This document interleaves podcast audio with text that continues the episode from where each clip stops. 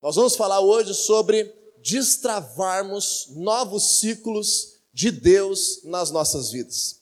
Nós vamos falar sobre como o que nós precisamos fazer, o que nós precisamos conhecer, como nós precisamos reagir para destravar, liberar, ativar novos ciclos de Deus nas nossas vidas. Alguém quer viver novos ciclos de Deus na sua vida aí?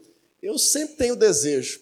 Eu tenho o costume de dizer assim: a palavra de Deus diz lá em Romanos capítulo 6 que nós cristãos vivemos em novidade de vida. Então, um cristão que não gosta de coisa nova, um cristão que não gosta de mudança, um cristão que não gosta de viver alguma coisa diferente na sua vida, ele pode estar ferido, ele pode estar machucado, ou quem sabe ele ainda não conhece muito bem o seu Deus, porque nós precisamos ter esse prazer de que Deus nos renove, de que Deus nos abençoe, de que Deus cause novos ciclos na nossa vida. E nós vamos aprender hoje sobre a perspectiva daquilo que Pedro viveu. Quando Jesus transformou a vida de Pedro e Pedro passou a entrar em um novo ciclo. Diga assim comigo: Jesus transforma a minha vida para que eu entre em novos ciclos. Por que, que eu vou falar sobre isso hoje, pessoal? Porque eu percebo que existe agora, nessa época, uma grande oportunidade, uma grande tendência que a maioria das pessoas entrem em novos ciclos, que a maioria das pessoas vivam coisas novas. Talvez você está me ouvindo aqui hoje e você já começou algum projeto importante no mês de janeiro, talvez você já começou algo no final do ano passado e você está no meio do caminho. Com certeza essa palavra vai também servir para você carregar chaves importantes para não se perder nesse caminho.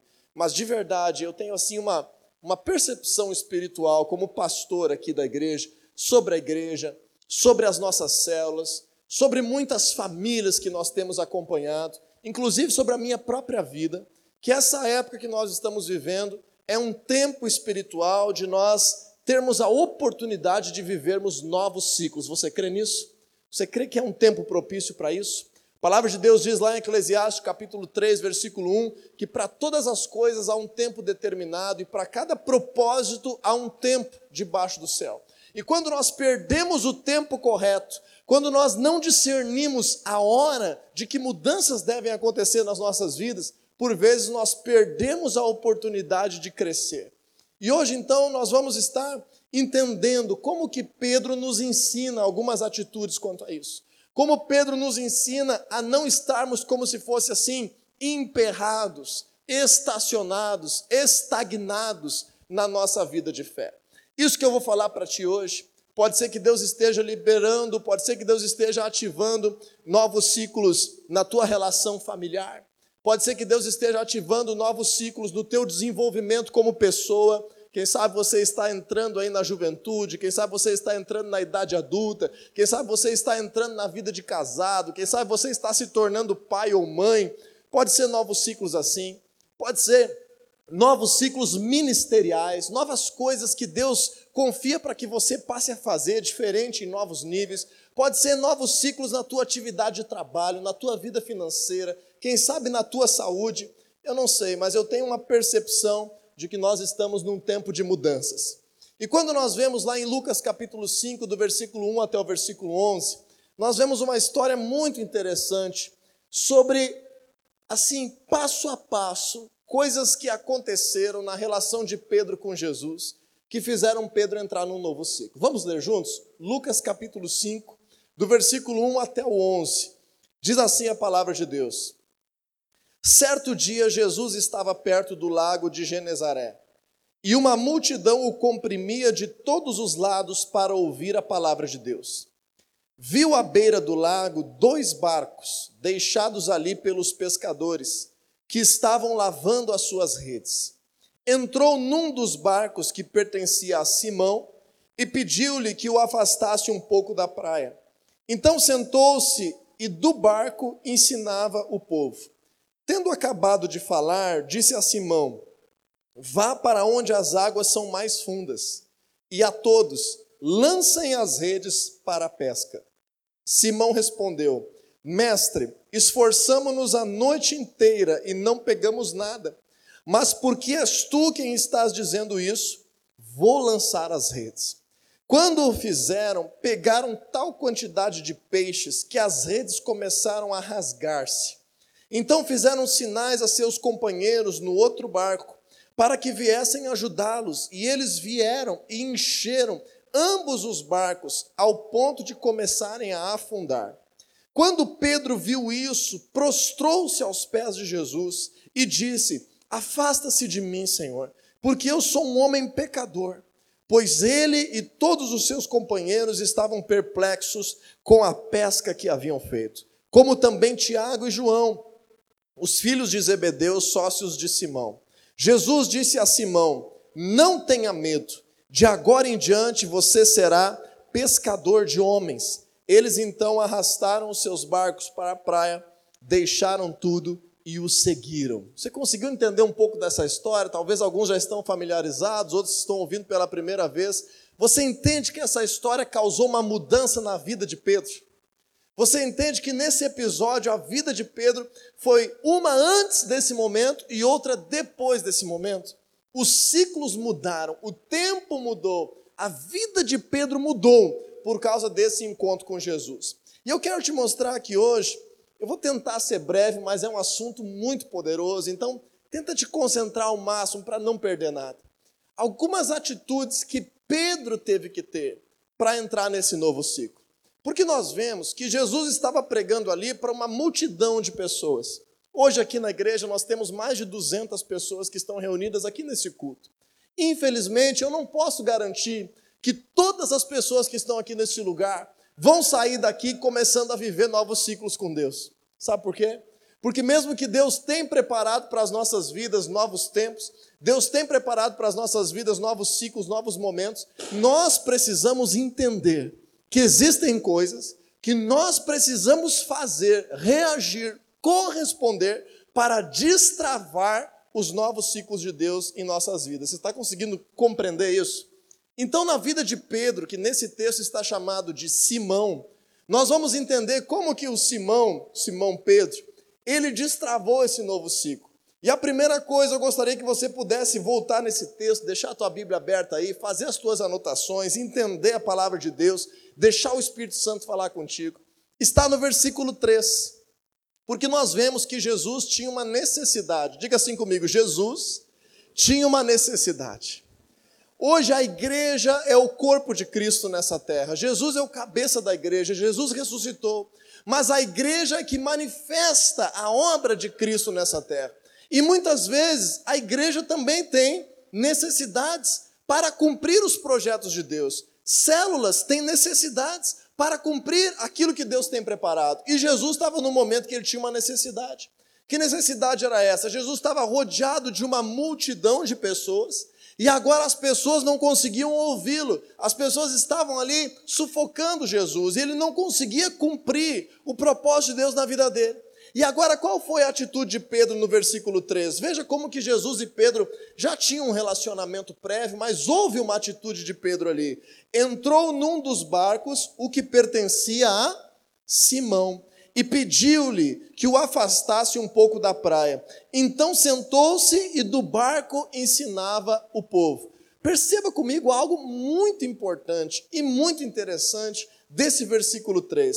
Quando a gente leu todo o contexto de Lucas 5, do 1 ao 11, você se lembra que Pedro disse assim: Mestre, nós nos esforçamos a noite inteira e não pescamos nada. Você se lembra disso?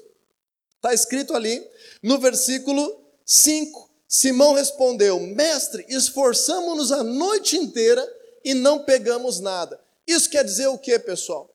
Pedro estava a noite inteira acordado trabalhando. Pedro tinha tido uma noite fracassada de negócios. Pedro estava provavelmente cansado. Pedro não era um adolescente mais, ele era alguém casado. A Bíblia fala que a sogra dele adoeceu ali, naquele mesmo inteirinho do início dos evangelhos, e Jesus curou ela. Pedro tinha responsabilidades como um pai de família. Então, agora, Pedro, depois de um dia em que não teve resultado nenhum, depois de um dia em que Pedro não pescou nada, em que estava exausto de trabalhar acordado a noite inteira, o que que Pedro fez? Ele foi do jeito que ele poderia, generoso com Jesus. Pedro ativou, começou a destravar um novo ciclo de Deus na vida dele por meio da generosidade. Generosidade é a primeira chave que nós vamos estar aprendendo aqui nessa noite para poder liberar coisas novas de Deus na nossa vida. Muitas vezes, deixa eu te dizer, nós não estamos recebendo algo novo que Deus tem preparado porque nós não estamos sendo generosos. Diga assim comigo: a generosidade é uma chave para que eu viva tempos novos. Quando nós entendemos isso, perceba no detalhe: Pedro não tinha recursos ali financeiros, ele estava quebrado naquele dia, mas Pedro tinha o seu barco. O que, que impedia Pedro de querer pescar o dia todo para conseguir sustentar a sua família? O que, que impedia Pedro de sair daquele lugar e não permitir que Jesus subisse no seu barco e estar indo em outro lugar tentando sustentar a sua casa? Pedro ele teve uma atitude de generosidade, porque ele doou para Jesus a diária do seu barco. E ele doou para Jesus o seu dia inteiro que ele tinha disponível ali, mesmo na sua escassez. Então agora perceba algo muito importante. Quando nós estamos para prestes a mudar de ciclo, quando nós estamos prestes a viver uma transição para algo novo nas nossas vidas, é normal que nós venhamos viver um tempo de crise. É normal que nós venhamos viver um tempo de turbulência, um tempo de instabilidade. Então, quando Pedro estava agora nessa situação, ele estava numa crise de recursos financeiros.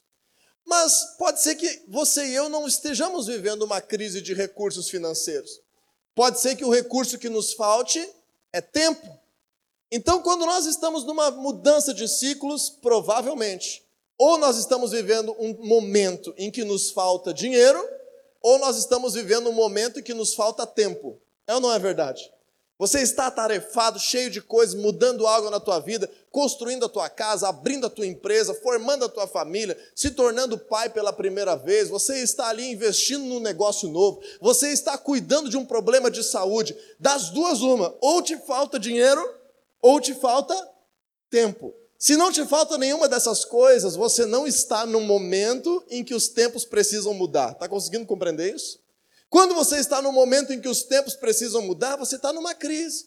Ou te falta recursos financeiros, ou te falta disponibilidade. Agora vamos trazer para os nossos dias aqui, vamos trazer para a nossa realidade. Quantas vezes nós temos oportunidade de trabalhar no momento que nós deveríamos estar parando para adorar a Deus? Quantas vezes nós temos a oportunidade de estar fazendo outras coisas do nosso tempo, quando era para nós estarmos dedicando tempo para buscar a Deus.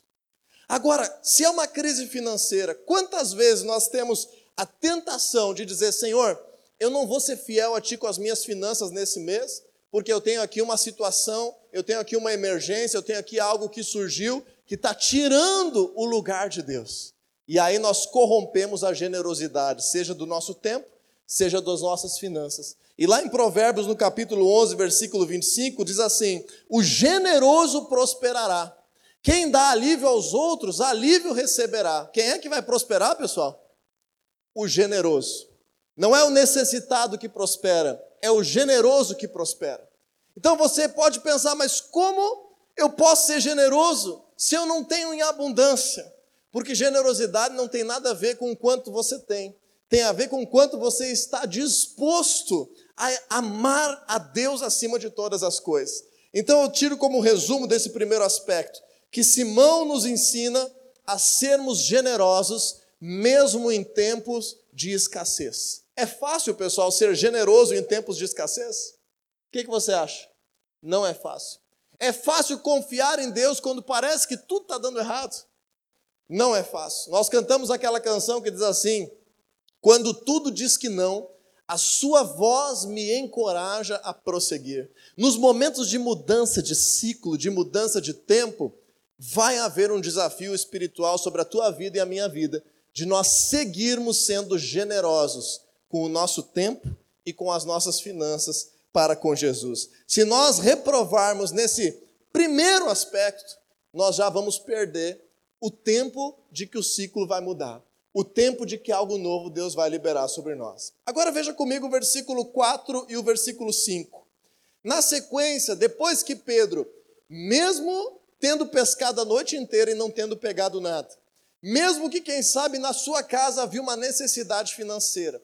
Mesmo que ele estava cansado de uma noite inteira em claro e agora ele se doou para estar ali com Jesus e ele doou o seu barco para Jesus usar. Agora no versículo 4, nós vemos que Jesus termina de falar. Não sabemos quando que Jesus terminou de falar. Então, quando a gente aprende sobre isso, Jesus ele terminou de falar de manhã ou de tarde, ou final da tarde, a gente não sabe quanto que Pedro precisou ser generoso. Mas então leia comigo Lucas capítulo 5, versículo 4 e 5. Tendo acabado de falar, disse a Simão: Vá para onde as águas são mais fundas, e a todos lance as redes para a pesca. E Simão respondeu: Mestre, esforçamo-nos a noite inteira e não pegamos nada, mas porque tu és quem está dizendo isso, eu vou lançar as redes. Então, se em primeiro lugar nós precisamos de generosidade para mudar os tempos na nossa vida, em segundo lugar nós precisamos, diga assim comigo, obediência. E aí eu te pergunto, o que é a palavra de Deus para a tua vida? A palavra de Deus para a tua vida é um conselho ou é um mandamento?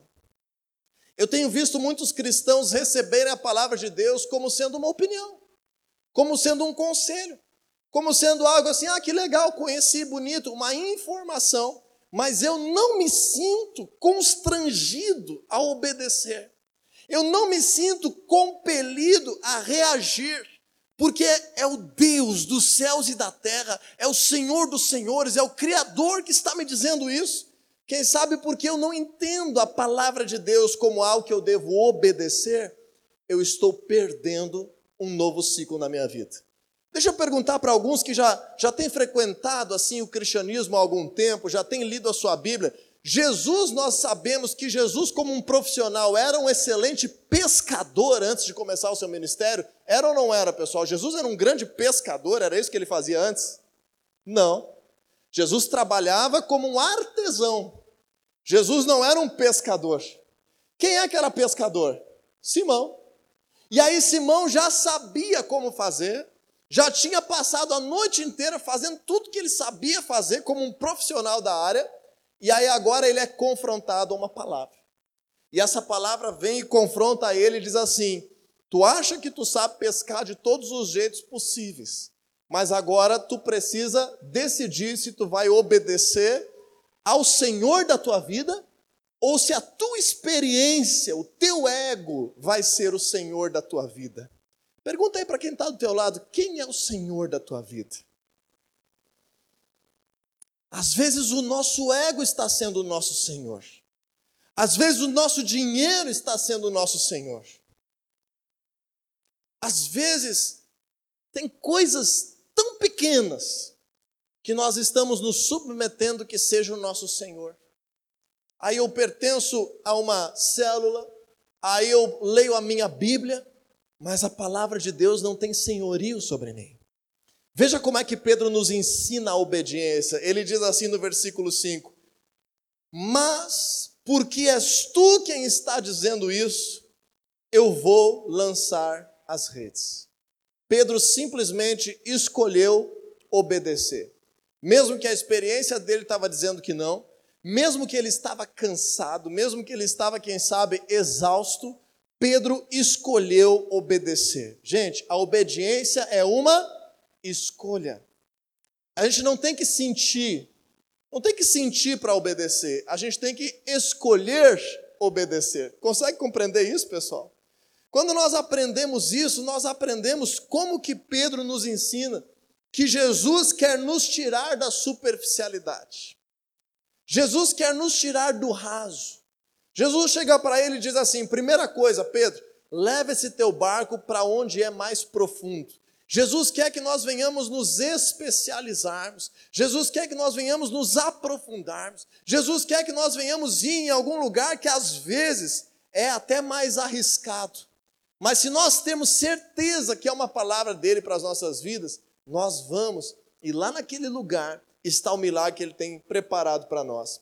Então Simão nos ensina a sermos generosos em meio à escassez, mas Simão também nos ensina a sermos obedientes, mesmo que estejamos cansados. Mesmo que na nossa opinião não é assim. Simão nos ensina a sermos obedientes para entrar num novo ciclo. Deixa eu construir mais contigo. Vamos ver no versículo 7, aquilo que nós retratamos hoje nessa, nessa dinâmica aqui. Diz assim a palavra de Deus: quando o fizeram, fizeram o quê? Obedeceram Jesus, lançaram as redes. Pegaram tal quantidade de peixes que as redes começaram a. O que, aconteceu com as redes, gente? Rasgar. Era tanta bênção que Jesus tinha preparado para Pedro naquele momento, que se ele quisesse pegar tudo sozinho, o que, que ia acontecer? As redes iam se rasgar por completo, peixe ia cair de volta no mar e o barco dele iria afundar. Então não ia dar certo. Pedro nos ensina então aqui uma terceira chave para nós vivermos um novo ciclo. Que quando nós estamos sendo abençoados, nós temos o dever de compartilhar. Diga assim comigo, eu preciso compartilhar. Você já prestou atenção que é muito comum nesse mundo as pessoas compartilharem os seus problemas? compartilharem os seus pedidos de ajuda. Qualquer pessoa aí na rua, qualquer pessoa nas amizades, no trabalho, compartilha dos seus lamentos, compartilha dos seus problemas. Mas aí a pessoa ganha na loteria, ninguém sabe mais onde é que está a pessoa. Porque a gente está acostumado a compartilhar quando é para o nosso benefício. Mas Pedro está nos ensinando que se nós não compartilharmos quando estamos recebendo um milagre de Deus, nós vamos acabar afundando e o novo tempo não vai chegar. Então perceba comigo no versículo 7. Então fizeram sinais aos seus companheiros no outro barco que viessem ajudá-los. E eles vieram, encheram ambos os barcos, ao ponto de começarem a afundar. Deixa eu te perguntar: o fato de Pedro compartilhar fez com que ele perdesse peixe que caberia no barco dele? Não. O fato dele compartilhar preservou a sua rede, manteve a sua rede sem ser totalmente rasgada. O fato dele poder compartilhar abençoou a vida de outra pessoa. E o fato dele decidir compartilhar impediu o barco dele de afundar. Nós estamos na igreja aqui, como família da fé, nós temos crescido, nós temos, graças a Deus, crescido qualitativamente, quantitativamente. Eu tenho dito para a equipe de liderança, eu tenho dito para algumas pessoas mais próximas o seguinte: tem um momento do nosso crescimento que nós conseguimos fazer mais do que nós podemos. Talvez você esteja numa fase assim na tua vida, que lá no teu trabalho você pode fazer aquele a mais, que como marido você pode fazer aquele a mais, que como filho você pode ainda fazer um a mais, sabe? A gente consegue crescer sozinho ainda, mas chega um momento do crescimento que nós só vamos continuar crescendo se nós tivermos a ajuda de outras pessoas se nós aceitarmos compartilhar.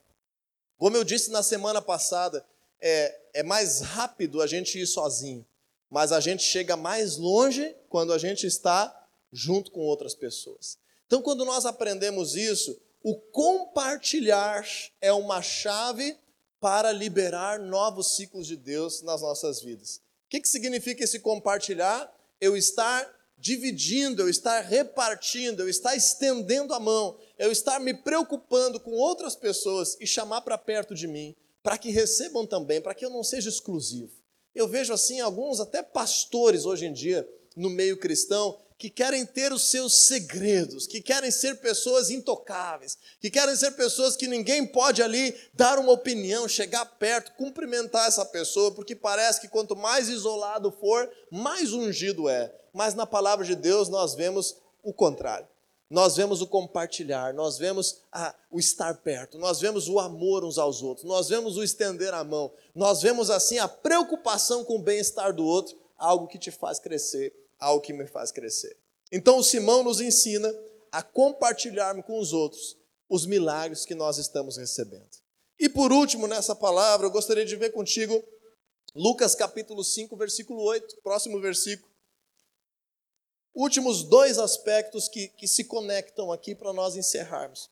Diz assim o versículo 8: Quando Simão Pedro viu isso, prostrou-se aos pés de Jesus e disse: Afasta-te de mim, Senhor, porque sou um homem pecador. Afasta-se de mim, Senhor, porque sou um homem pecador. Então, o que, que isso nos ensina? Isso nos ensina que quando estamos debaixo da abundância, a humildade destrava novos ciclos nas nossas vidas. A escassez, ela requer de nós generosidade. E a abundância nos deve lembrar a humildade. Entende o que eu estou falando para ti? Eu estou falando um pouco rápido hoje, porque a palavra é um pouco mais comprida, mas essa história é um pouco mais conhecida. Então, veja comigo como que isso é o contrário da nossa lógica. Na nossa lógica, somos bons cristãos quando na escassez somos humildes e na abundância a gente tira um pouquinho do que está sobrando e se torna generoso. Está entendendo? Na nossa cabeça.